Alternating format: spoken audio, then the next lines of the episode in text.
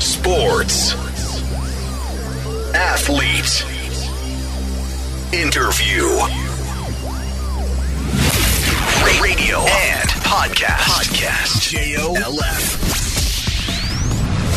The Deep. 日本放送 N ノーズプレゼンツザ・ディープスポーツライダーの金子達人ですこのポッドキャストはアスリートやスポーツに情熱を燃やす人たちをゲストにお迎えして心の奥底にある熱い思いや魂のワンプレーなど一歩踏み込んだディープなエピソードに迫りますさて今回のゲストは公務員から2019年にプロランナーに転向された川内優輝選手です実は十数年前にお話を伺う機会があったんですが、えー正直全くあの川内選手の心の扉を開けることができなかったというかあえなく玉砕して帰ってきたという、えーちょっと苦い記憶がある方ですどうしようあのままだったらこの後川内優輝選手登場ですどうぞお楽しみに N ノーズプレゼンツザ・ディープこの時間はがんのリスク早期発見サービス N ノーズがお送りしますはじめまして千中ですくんくん僕らは花がきく花がきくがんのリスクを嗅ぎ分けますがんのリスクがわかるのくんくん僕らが見つけますがんのリスク早期発見サービス千中 N ノーズ詳しくは千中くんで検索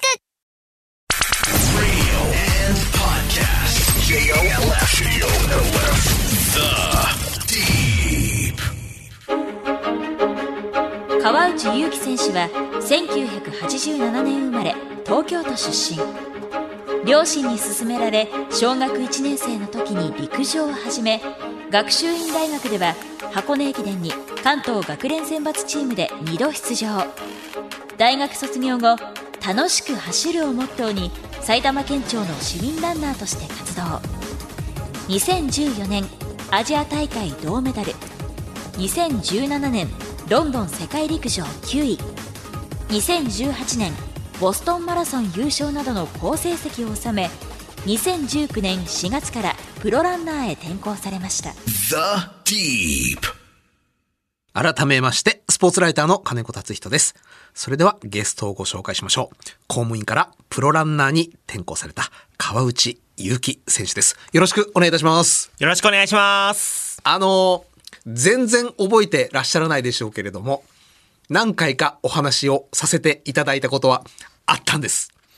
はい、すいま せん。で、覚えてらっしゃらないだろうなとも思ってました。というのも、興味の対象が走ることにしかない。インタビューをされて話すことに全く興味がないというか、僕の目を見て話してくださってはいたのですが、全く目にシャッターは降りたままだった。もうとにかく走ることのみ。で、これお話伺ったのが、12年5月の仙台ハーフの後だったんですよ。あ、もう10年も前ですね。はい仙台ハーフの後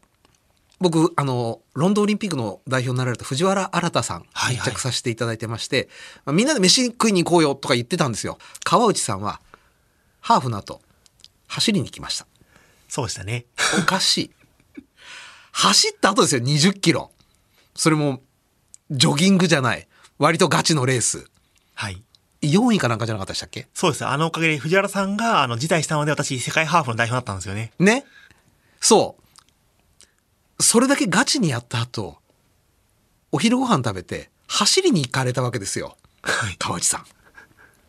ん。で、走って来られた後に、僕、川内さんに聞いたのを覚えてるんです。藤原新さんは、当時プロにもなられてました。はい。で、川内さんもものすごい注目が集まってた。プロにならないんですか全く考えてませんって、あの、シャッターを閉じたままのままの目で、そうおっしゃったのをすごく覚えてらっしゃるんです。そうですか。はい。今、プロランナーでいらっしゃいます。はい。何があったんでしょうかそうですね。まあ、やっぱりあの頃と違って、まあ、記録がちょっと伸びなくなってきているっていう部分もありましたし、うんあとはその家族で弟が一時期プロランナーをやっていましたので、はいはいはい。なのでその家族が、おあの、真ん中の弟がプロランナー、一番下の弟が、まあ、なんかプロランナーに近い形みたいな、うん。なってきた時に、なんか自分もそうやって自分の限界というか可能性にチャレンジしたいっていうのが、まあ強くなったっていうのはすごくありましたね。藤原新さんがプロランナーになられたのはわかるんですよ。はい。オリンピックはい。出ること決まった。はい。で、スポンサーもいろいろついた。そうですね。要は、世界で戦える選手とご自身が考えて、周囲も認めたからお金がついてきた。はい。で、2012年当時の川内さんであれば、 それはプロになるっつったらみんな飛びついたでしょう。話題性もありました。そうですね。 2019年、プロになるタイミングじゃなくないですかうーん、でも、いや、私にとっては、もう、ベストなタイミングだったんですよね。あのー、公務員がちょうど10年目で、もう、昇進試験を受けて、出世するか、それとも、まあ、平野職員のままで、ずっとやるかっていう 時に、昇進試験を受けたら、もうちょっとマラソンに近いていくのはきつくなってくるかなっていうのがありまして、うん。じゃあ、昇進試験受けないなら、なんで公務員やってるんだろうっていう、そういう素朴な疑問になってきますよね。時計の針10年前に、それまたそこから戻しますね。はいそもそもなぜ公務員になられたんですかそうですね。まあ、もともとは本当にその地域貢献とかイベントがしたいというところで、うんまあ、あの、埼玉県当時フルマラソンがなかったので、まあ、そういうフルマラソンとかのイベントとかに偉くなって、そのうち関われればいいなというふうにちょっと思ってる部分もありまして、イベント会社とかへの就職はは考えてはなかったですね。まあ、もともとその、旅行が好きだったので、運輸とか旅行会社はちょっといいなっていうのはあったんですけど、うんまあ、そういう、なんか、その、営利的なやつよりも、なんかこの地域を発掘するというか、地域の魅力を発信するというか、まあ、そうでは、就職活動の時は、はい。公務員一択な感じですか一択ですね。民間受けてないです。うーわはい。そこまで公務員になりたくて、公務員になられた方が、辞めちゃうんだ。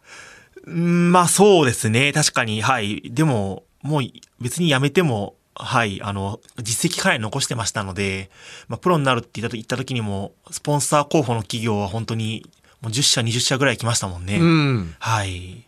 プロになって世界で勝つということを目指すプロではなかったわけですよね。まあもちろんその世界で勝つっていうこともまあ大事なことの一つではありましたけれど、はいまあそれよりも自己ベストを伸ばすとか、あとはその一つまあ地域貢献型プロランナーという形で、その日本全国のマラソン大会とかを盛り上げたりとか、あと普及活動をやりながら現役プロとして頑張っていきたいっていうちょっとなんか違う理想があったんですよね。その思いが2012年の段階でプロ全く考えてませんとおっしゃってた川内さんの中にいつ頃から芽生えてきたんですかそうですね。はい。2017年ぐらいからですかね。あの、2012年時点では、まだ私もその、招待選手としてうん、あちこち行くっていうのが、それほど多くなかったんですよね。うん。もともと私が招待選手で日本全国から呼ばれるようになったのは、2011年東京マラソンで、まあ、活躍してから。もう、ドッカーン来ましたよね。はい。で、あれからまあ、そうやって日本全国毎週のようにあちこち招待されて、うんで招待してくれるなら走りに行こう、旅行も好きだしというような形で、まあ、バンバン走ってということをまあ、やってたわけですよ。うん。だからまだ2012年時点ではそれをまだやりかけだったので、なるほど。はい。ただそこからやっぱ5年ぐらいやってきますと、もうやっぱりその行く先々で結構、来てくれてありがとうとか、うん。走ってくれてありがとうって言われたり、あと、そのなんか現地で、もう少し明日仕事がなければもう一日残って、なんか地域のためにできるのにとか、ほうほうほう。はい、そういうことがなんかすごく思い始めまして、なんか自分が行くだけで喜んでくれる人たちがいるっていうことは、なんかこういうプロっていうのもやってみたいなっていうのがちょっと2017年ぐらいにはもうすでに、はい、頭に浮かんでましたね。あの、僕がお話を伺った2012年の年の段階で、僕にとっての川内さんは、もうそういう存在だったんですけれども、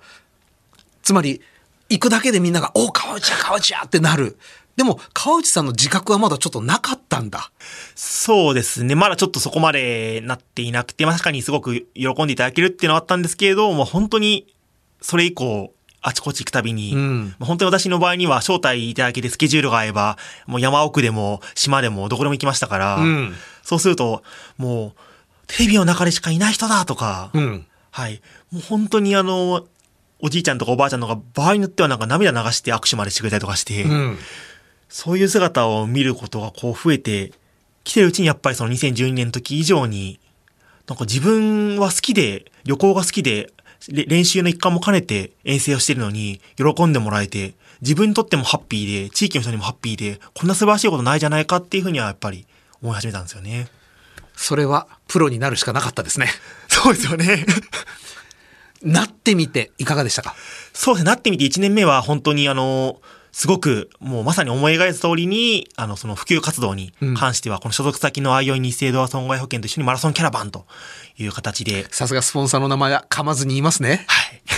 なかなかあれですけどね。はい。で、まあ、北は本当に北海道の稚内から南は、あの、沖縄の与那国島まで、うんあちこちでそういう、あの、自分がやりたかった、自分がその大会のイベントに、まあ、出場して、うんで、まあ、その前後に、その、IOI の社員の人たちと一緒に、あの、まあ、記念撮影をしたりとか、うんまあ、あとそういう、あの、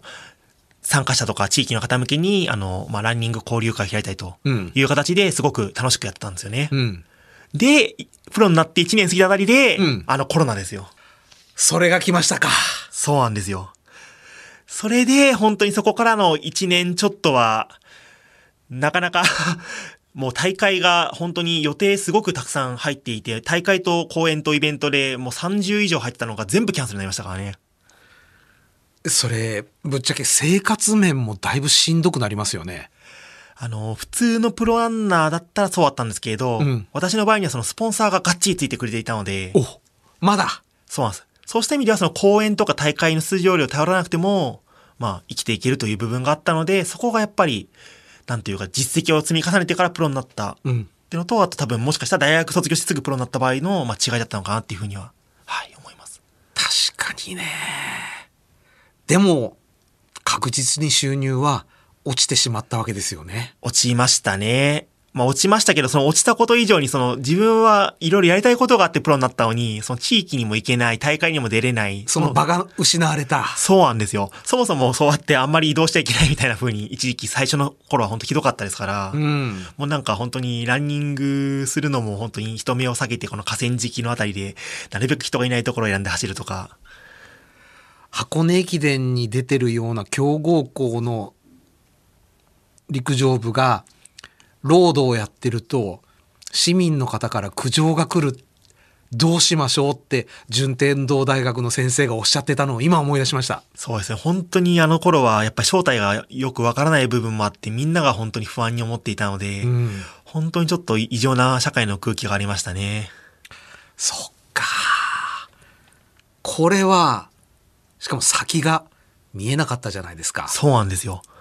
だいぶしんどいっすねだいぶしんどかったので、多分そのプロになるのが1年遅れてたらスポンサーつかなかったと思うんですよね。リスクばっかりですもんね、はい。その前の年にそのマラソンキャラバンという形で割と1年間こうしっかり盛り上げたから、まあ継続でそうやって契約になりましたけど、うん、もうリスクしかないですもんね。だって大会がないのに契約する必要ないじゃないですか。ないだかないないらそうした意味ではやっぱりタイミング的にもあの時がもうベストだったっていう。ついてるわその点についてはそう思いましたね。ね、コロナがすぐ来ちゃったのは、もう、まあ、川内さんだけじゃなく、いろんな人にとって、不運、不幸はいでしたけれども、その中に幸いはちょっとありましたね。そうですねの1年前で。はい。多分なのでもうコロナの時期までプロになってなかったらならなかったですね、きっと。公務員はい、こういうままだと思いますね。結局、その、だってそうやって大会もない、で仕事、 そうすると、スポンサーもつかない、仕事もないってなったら、昇進試験受けてました受けますよね、もう。 なので、コロナが1年早かったら多分昇進試験受けて、未だに埼玉県庁だった可能性高いと思いますね。で、今頃、はい、あの、課長のぐらいか、その下ぐらいになったんじゃあない、ですかね、昇進試験受けたら受かる自信は終わりだったんですね。そこは、まあ、ちゃんと、はい、自信はありましたよね。なるほど。コロナの時期にコロナが明けたら、んこうしてやろう、何かやりたいってことはありませんでしたかもうま、まさにその1年目のそのマラソンキャラバンをもっと積極的にやろうっていうのがありましたし、思いが強くなった。はい。あと逆にそのコロナの期間に、もうどうせ大会がないんだから、あの、なんかしようとうんいうところで勉強して、あの、国内旅行業務取扱管理者っていう旅行の資格取ったりとか、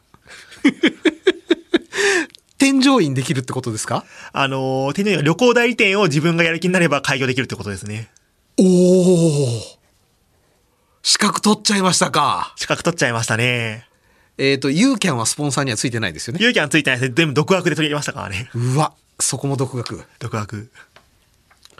そもそも論なんですけど、なんでそんなに旅行がお好きなんですかそうですね。やっぱりそのなんか知らない景色を見るっていうのも感動ですし、あと美味しいものを食べるっていうのも好きですし、温泉も好きですし、あとそもそも移動のその飛行機とか電車も好きなので、もうなんかその旅行を構成するあらゆる観光要素が好きなんですね。 で、最近は神社の御朱印もハマってて結構日本全国行くと御朱印集めしますし、はいちなみに最近行った海外のレースは最近ですと、えっ、と、そうですね、あの、オーストラリアのゴールドコーストですね。おお気持ちよさそう。はい。ただそのレース私途中で5キロであの、段差でおかしくなって膝痛めて、ああ !3 時間何分 3時間57分かけて、本当に、あ、サブ4の気持ちが分かった っていう。はい、すごくそういうレースでした。辛かったのね。辛かったですね。まさか5キロであと37キロあるのかよ、みたいな。いつもだったらなんてことのない距離 いつもだったら、まあ、ペース落とせば別になんてないことない距離ですけど、やっぱ歩きながら走りながらの痛みを抱えながらだと、いや、しんどかったですね。あって普段2時間ちょっとで終わるところが4時間弱かかったわけですから、2倍ですもんね。うん。いやでもオーストラリアはもうコロナから卒業してるし。そうですよ。もうもう全然、あの、その、夏の時点で、もう、その電車の中ですらマスクつけてるのは日本人と本当アジア系だけでしたね。そうか、そんなに旅行好きだったんだ。はい、もう大好き。だから、その毎週毎週、レースに出て疲れないのってよく実業団の監督とかから当時言われてたんですよね、10年前とか。うんいや、全然疲れないですよって、むしろこの遠征するために平日頑張って公務員やってるんです、みたいな。ふーん。食べるものも好きだったんだ。そうなんですよ。いやー、本当にマラソン修行僧にしか見えなかったんだけどな、10年前の川内さんは。結構楽しんでた んですよね。ああ見えて。はい全然楽しんでないように見え て。まあ、レース中真剣ですけど、レースの前後はだいぶ楽しんでたんですよね。レース以外1ミリも興味がないように見えて。いや、だから多分その走りに行った時も多分なんか観光しに行ったと思いますね、走って。はあ、はい。どうしても観光がしたくて多分もう次の日きっと仕事で帰んなきゃいけないからっていうところで多分そうやって走りに行ったんだと思いますね。観光だったのね。おそらく。で、そんな川内さん、オンエア前にちょっと伺ってた話だと、はい。もともとは走るのはそんなに好きじゃなかった。辛かった。そうですね。まあやっぱりやらされてたからなんですよね、親から。親から。はい。で、それが楽しくなり始めたのが大学生大学生の時ですね。大学生の時にだいぶ自由になってきて、自分でその考えながら練習できるようになってきて、うんだからやらされる練習をやる練習になってきたら、なんか楽しくなってきましたね。で、そしたら、二度もはい。学連選抜という形で、そうですね、今の箱根駅伝。はい、あの、関東学生連合っていう名前変わっちゃいましたけど、はいはい、その学連選抜で出ましたね。結構すごいことですよね。独学でやってて。そうですね。なかなか学習院では最初で今のところ最後になっちゃってるので、 なんとか、はい、また後輩頑張ってほしいとは思ってるんですけど。その後誰も誰も、あの、惜しい子は一人いたんですけれど、なかなかやっぱりその壁が厚く。ちなみにあの予選会ではい。学習院は大体何位ぐらいだったんですか川内さんの頃。私の時で20番台後半から30番ちょっとぐらいのところですね。で、今実は2年連続出れてないので、なんとか今年は100回ですし、予選会にもう一度って思ってるんですよね。予選会に出られてないということはメンバーがいないのメンバーがいるんですけど、標準記録があって、その強豪校からすれば別にどうということはないんですけれど、あ、予選会にも標準記録必要なんだ。はい、私の時にも本当にその予選切るためにみんなが頑張ってくれて、もう箱根予選会の1ヶ月前にギリギリ決まって胴上げとかやってましたね。えっ、と、でも、箱根に学校として出るということはほぼ可能性ないところですよね、もう。はい、でもやっぱりその予選会って実は結構、そのよ、あまり強くない大学にとっては大事で、あ、晴れ舞台。そうなんです。あの予選会で本当はあの4年生がもうこう涙ながらに4年間頑張ってきてよかったって言って大交代するんです。あまり強くない大学は。ほう。そうか。箱根に、要は、1月2日と3日走れなかったら負けかと思ってたんですけれど、はい、その1個前の段階があるんです。はい。そこもちゃんと舞台、晴れ舞台なのね。そう。あの10月のあの大会に行くっていうのを目標に頑張ってる子たちも大学生いっぱいいるってことなんです。なるほど。で、今年の箱根、はい。一区、はい。大波乱が起こ怒りかけたじゃないですか。やりましたよね、あれ を。ご覧になってましたあの、ツイッターで追ってただけなんですけれど、うんはい。学連選抜の新田選手でしたか。そうですね。独走。育英大。これ嬉しいやっぱり。やっぱり嬉しかったですね。もうなんか、このまま区間賞一枚というふうに、まあ、区間 賞も実際オープンなんでないんですけど、うんでも、はい。ちょっとびっくりしましたよね、あれは。育英大学という存在に対して、多分何の関係もないですよね。川内さん。ないないですね、はい。でも学連選抜っはいて。いうところでシンパシーはあるわけなんだ。そうですね。やっぱりその学連選抜、来年がその、来年というか、そうですね。次回大会がどうなるかちょっとまだ、はっきり関東学連が発表してないので、はい。なんかそうした意味ではやっぱりちょっと頑張ってくれた方が、はい。また、いい方向に進むと思うので、そっか、あのチームがあることによって、目標になり励みになってる子もいるし、そうです。で、その子をこう送り出すために頑張ってる陸上部もいますし、結局予選会でなければあれ出れないわけですから。そっか、はい。そうなんです。一人だけものすごく速くても、はい。予選会出られない可能性もあるわけですね。そうです。なので、本当にその標準切りっていうところで、まあ多分、学習院と似たような大学のところは、すごい、しのぎを削って、毎回毎回トラックで先輩がこう引っ張ってあげたりとかしながらチームで頑張ってるんですよね。ちなみに、川内さんがはい初めて箱根出場が決まった時、はい。周りはどんな反応でしたいやー、すごかったですね。もう本当に、 学内になんか看板立ちましたもんね。川内優輝、箱根走るみたいな。おおはい。で、終わってから委員長の表彰とかありました し、学習院の。あ、委員長じゃない理事長のことですね。はいっていうところの。はい。 あれはどういう形でいつ出場が決まったっていうのを告げられるんですかあの、箱根駅伝予選会で、その、まあ、本戦出れなかったメンバーの中から、まあ、上位で、タイムタイムですね。あと、まあ、その、1個1人なのか2人なのかって、まあ、今1個1人ですけど、私の時は1個2人選ばれましたので、うんそのまま2人ぐらいずつ、こう、選ばれていってというところで、じゃあレース当日に川内さんは俺箱根走れるっていうの分かってたんですかあのー分かってはいますけど、ただレース当日の時には、あのーまだ言われないですし、そも確そも証はないんだはい、ないですし、その、あと、まあ、その16人は箱に走れというよりは16人に入るってのはもう、はい、分かってはいるんですけれど、はい意外とあの16人から10番に入るっていうのは年によって大変なので、おおなので、あの、例えば今年で言うと東京大学大学院の選手なんかは去年も選ばれてますけど、やっぱ16人までは入るけれど10人に入れないという。そこにもまた一つ階段があるんだそうなんです。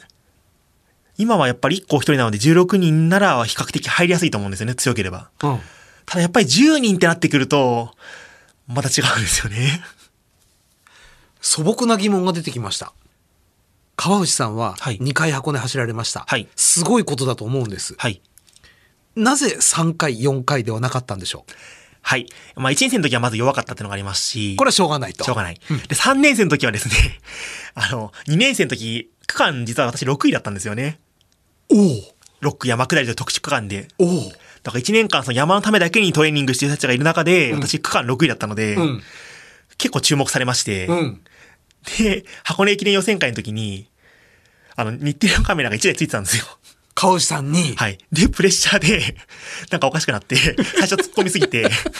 はい。で、その年運悪く、ちょっと暑かったんですよ、気温が。うんで、もう5キロぐらいから苦しくて、 デリケートですねはい。で、170何番か180何番ぐらいになっちゃって、 やらかしましたね返しちゃったんですよ。 いや、もうあの時は、そうですね、もう、当然箱根にまた行くつもりでいたので、出る気満々ですよねはい、だって2年生の時強くなってる自信がありましたから、うんだから強くなって、あ今度こそもう60分切ったやぞみたいな、もうもっと区間上位行くんだみたいな思ってたら、んそもそも メンバーの16すら入れないっていう。 うわーこれは落ち込んだでしょそうですね。しかもあの年が、その、今、あの、青学で監督されて原監督の年で4位になった年だったので、ううんあん中に自分もいれば、ロッカーしてれば、みたいな、ちょっとあったりとかしましたよね。なるほどで4年生の時はテレビカメラつかなかったんですか、つかなかったですね。 はい。ただ、ちょっと、あの、リスクがあって、あの、一週間前の時点では、私はやっぱり練習はすごい詰めてて自信があったんですよ。うんだから部内の大学のミーティングでも、もう、あの、次の予選会は普通に走れば、あの、絶対に、あの、箱根のメンバー入りますからって言ってたんですよ。うん言ってたら、その直前の水曜日に、練習で、あの、足にピリって痛みきて、 ピリはい。嫌な音だぞそうなんですよ。あの、ハムストリングスのあたりになんか、ハムのピリ そう、来ちゃって、だから、うわ、ミーティングで普通に走れば箱根行けるって言ったのに、走れない。はい普通じゃない状態だったと思って。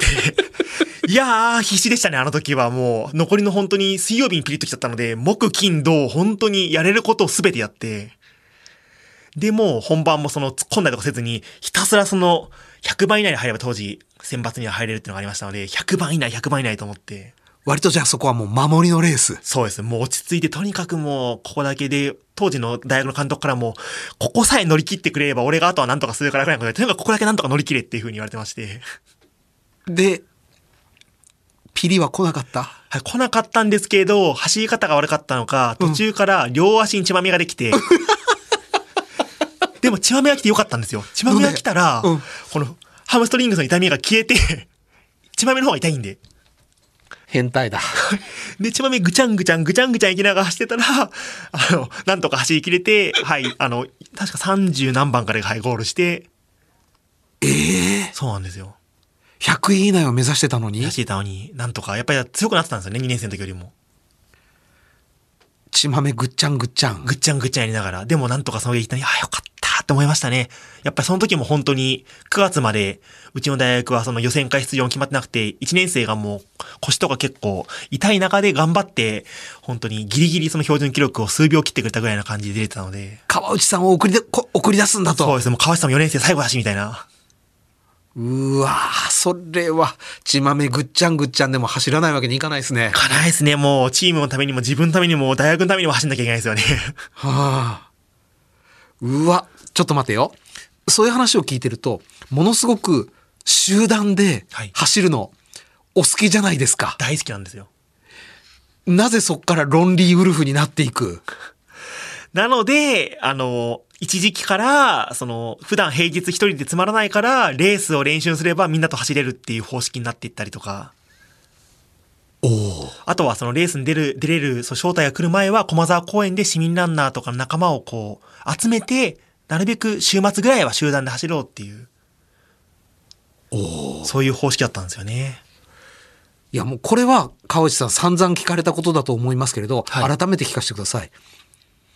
実業団行き、なぜ考えなかったんですか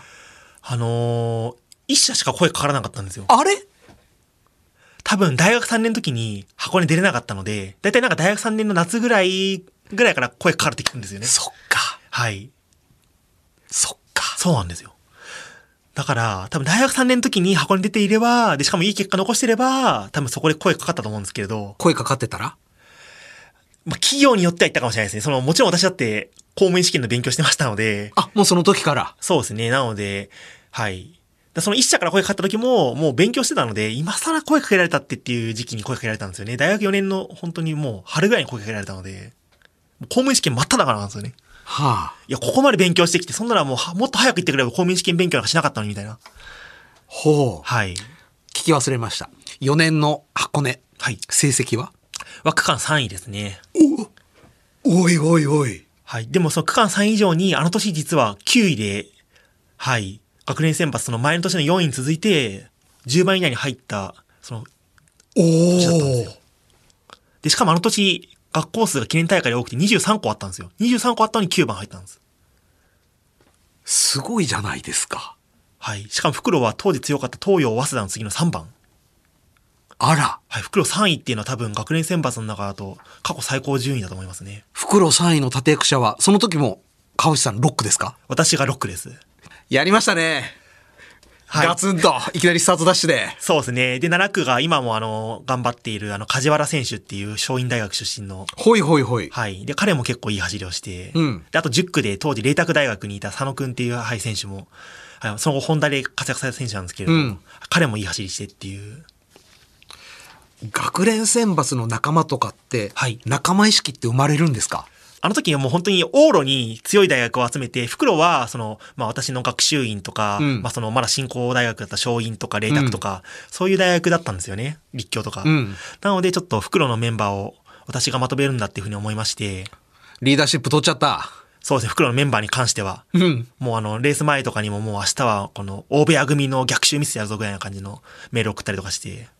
あ、大部屋扱いされてたんだ、あの袋は。合宿の時に、強い大学は大体二人ずつ呼ばれてるので、うんなんか、そうツインルームとかだったんですよ。うん。それ以外のメンバーが、なんかみんな大部屋でなんか10、大部屋扱いじゃなくて、本当に大部屋なのね。数人でゴロ寝みたいな扱いになってて。 で、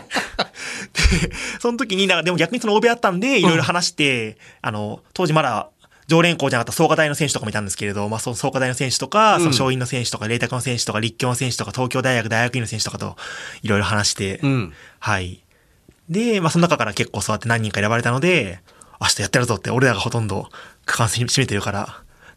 は い。なんかこの学連選抜の中でさえ川内さんのエリートに対する反骨意識のようなものが伺えてしまうんですけれどはい、でも、それが良かったんですよね。だって結果的に、袋3位ですからね、その寄せ集めと言われてるチームが。んはい、袋3位ってなかなかですよ。エリートには負けたくないという思いはもう当時からあったそうですね、あの時のその4年の時の箱根も、もう、最後中央大学とか見えてきて、私もちょっと一時期その怪我、高校の時怪我するまでは中央大学もいいかなって思ってたので、ちょっと感動でした、そうなんだはい、もう中央見えてきたと思って、中央と幸見てやったぞみたいな。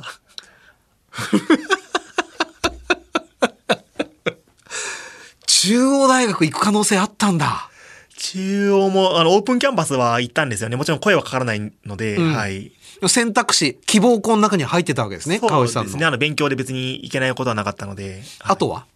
候補に入ってた大学そうですね。まあ、ほとんど、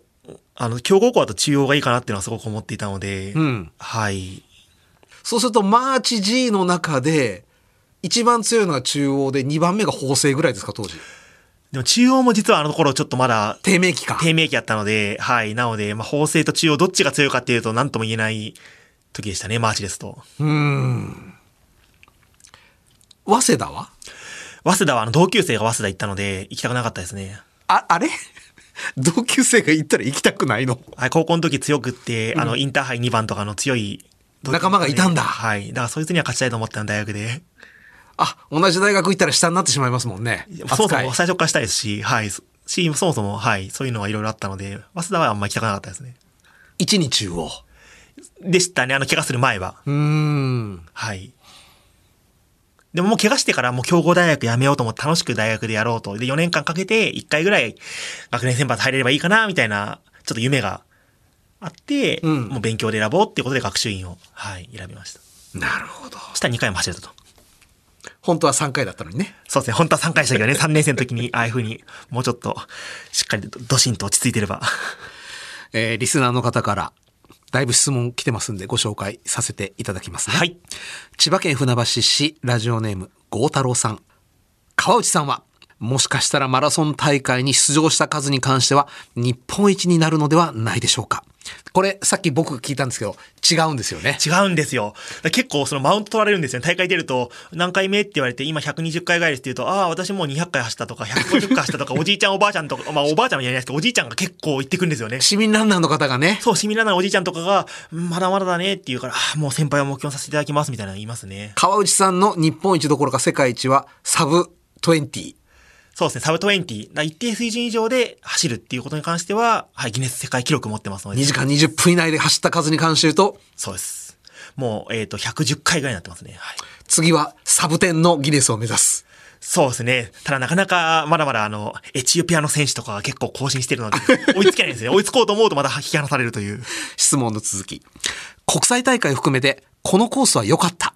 大変だったな、と印象に残った大会があれば教えてください。大変だったのさっきちょっとゴールドコースと聞きましたね。そうですね。でもあの、コース自体はすごく走りやすくてですね。あ、じゃあ大変だったのはあくまで川内さんの問題ね。はい、自分の問題であって、 あの、多分初マラソンでもし海外行かれるんだったらゴールドコースターおすすめです。おう。理由としましては、日本がものすごく暑い7月にゴールドコースと南半球で季節逆なので、おう。涼しいんですよ。おう。で、時差もあまりないので、あの、初めての海外マラソンっていう方には、本当おすすめしたい大会です。では、コースが大変だったのはコースが大変だったのは、まあ、コースというか気候が大変だったのが、あの、マイナス17度の中で走った、はい。はい、1月1日のマーシュフィールドマラソン、マーシュフィールド。はい、あの、ボストンのちょっとあの、近くだったんですけれど、ボストンマラソンではないのね。ないんですね。まあ、ボストンの下見を兼ねて、まあ、ついでにマラソン大会があるから出ようかってことで、年末年始の休みを利用して行った大会なんですけれど、そしたら偉いことだった。はい、大寒波が目にかに来ましてですね、 はい、マイナス17度っていう、吸った空気が痛くないですか痛いんですよ。だから最初その、着いた時に、ペッて唾吐いたら血混じってましたからね。切れちゃうんだ。感想でだ。からあんまり勢いよく息するといけなかったりとか、あと走ってて、この汗が凍るんですよ。うわーはい。マイナス17度でも汗はかくんですけれど、その汗が凍るっていうのは初めての経験でしたので、吐いた息とかもなんか凍りそうですね。なので向かい風の時には、なんかこの、こう、カポって被ってたんですけど、その、なんかマスクみたいなのをつけて、はい。で、追い風になるでも暑くなってくるので、ここ取ってみたいな。もうしばらくなんか耳のところが凍傷じゃないんですけど、なんかヒリヒリしてひどかったですね、あの時は。それをちょっと凍傷になりかけてますよね。危なかったですよね、本当に。あのレースですね。はい。気持ちよかったコースは気持ちよかったコースは、まあそのレースはきつかったかもしれないですけど、やっぱりボストンの優勝ってのはもう一番気持ちよかったですよね。うーん。はい。まああの瞬間ってのはもう自分の人生でもハイライトというか最高でしたね。うーん。次の質問。はい。埼玉県ラジオネーム炎のランナーさんから。これ面白いな。川内さんは今まで監督やコーチにいろいろと教わったり、プランを立てて練習していた時期はあるのでしょうか市民ランナーの星として応援しています。はい。もうまさに、あの、えー、もともと始めた頃の小学生の時は親、中学、高校、大学は、まああの、先生と、顧問の先生とか監督、で、社会人1年半まで実は大学の監督に面倒を見てもらっていて、ちょっと仕事と監督のメニューの両立が厳しくなってきて、うん独立して、自分一人で、あとはずっとやってるって感じです。指導を受けていた時期にはい得たものは、得たものはやっぱりそのメリハリの大事さですね。私は高校ぐらいまで常に頑張って頑張って頑張ってって感じで、ジョグでももう最後は上げて頑張るとか、もうひたすら頑張んなくていいところも頑張ってたんですけれど。いすいません。それ、一人になってからも一緒じゃないですかやー、そんなことないんですよ。その、頑張るときは頑張ってますけど、頑張らないときは結構ふざけて、まあふざけてっていうかまあ、のんびりやってますから、うんだからそのメリハリがつくようになったっていうのがやっぱり、あの、大学の監督の指導で一番良かったことですね。一人になって良かったこと、悪かったこと。一人になって悪かったことは、まあその、なんか結果が出ないときに、あ、やっぱり監督のところいた方が良かったのかなってちょっと弱気になるとか、あと、あったんだ、そんなこと。時はやっぱりありましたね。あの、こうやって独立したけど、実際結果出るのかなって自己ベストを自分で更新するまではやっぱり結構不安な時期はありましたね。楽しいんだけど、本当に結果出るのかなっていう。一人で駒沢公園走りながら。そうですね。前は監督が面倒見てくれたけどなとか思いながらちょっとやったりとかっていうのはありましたけど、でも、一人になってよかったのは、まさにその、一人になったので、市民ランナーとかを自分で自由に集めて、うん練習予定が合う人と一緒に、あの、走れるようになった。つまり、あと、まあ、レースに自分で好きなように出れるようになりましたので、好きな風に自分でレースを中心としたスケジュールを立てて、一人になったことで、一人じゃなくなったっていうのが、一番良かったことですね。監督が面倒を見てくれたのにな。面倒ってどんなことをしてくれてたんですかタイムを取ってくれたり、メニューを作ってくれたりという、ああ。なの。で、選手一人なんでマンツーマンなんですよね。まあそうですよね。はい。で、仕事あるので、 しんどいんですよね。仕事で残業があったって言っても、明日は監督との練習日だから行かなきゃとか。 なるほど。で、えー、プロランナーとしては、まだ4年目今年で。えっと、今年で、なのでもう4月から5年目に入ります5年目に入るのかねはい。今後の目標は。今後はそうですね、自己ベストのさらなる更新と、あとまた一つでも多く海外、またい行けるようになってきましたので、海外でタイトルを取ったり、まあタイトル取れなくても表彰台に上ったり、少しでも知らない世界を知っていく。そうして自分の競技力を高めながら、まあ、マラソンキャラバンという形で、日本全国普及活動をやっていきたいなというふうに思ってます。旅人人生続くわけですね。続きます。あの、競技面でも普及面でも。なるほど。えー、お時間となりました。今日はプロランナー、川内優輝選手にお越しいただきました。ありがとうございました。ありがとうございました。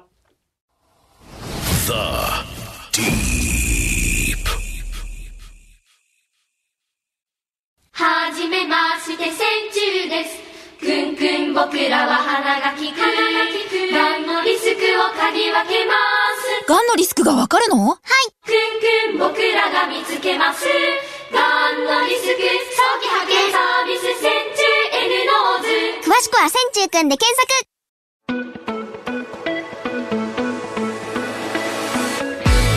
ザ・ディープそろそろお別れのお時間となりました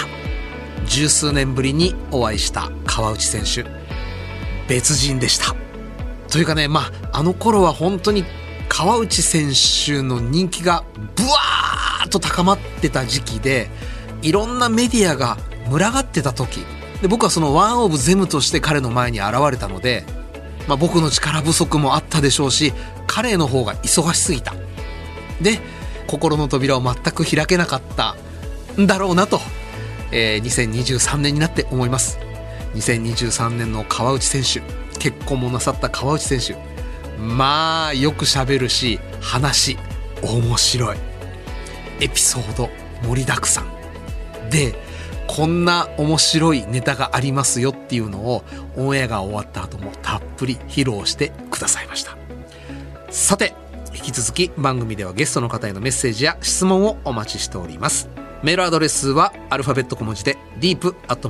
deep.1242.com です番組ホームページツイッターもありますのでそちらからもアクセスしてみてくださいここで広津バイオサイエンスからのお知らせです日本人の2人に1人ががんになる可能性があると言われています今話題のがんのリスク早期発見サービス N ノーズのご紹介です世界で初めて線虫という生物の能力を用いたがん検査わずかな尿を提出するだけで全身15種類のがんリスクを簡単に調べることができ従来の検査では見つけることが難しかったステージ1の早期がんにも反応することが特徴です身体的負担がなく最低年1回から年3回までの定期検査コースが得られますその場合1回あたり1万3800円です詳しくは「線虫くん」で検索ただし N ノーズは検査時のがんリスクを評価するものでがんを診断する検査ではありません検査結果の解釈やその他必要な検査に関してはご自身の健康状態を踏まえ医師にご相談くださいそしてこの番組は日本放送で毎週日曜日の夜8時からラジオでの放送もしていますそちらでもぜひ聞いてみてくださいザ・ディープそれではまたお会いしましょうお相手は金子達人でした N ノーズプレゼンツザ・ディープこの時間はがんのリスク早期発見サービス N ノーズがお送りしました。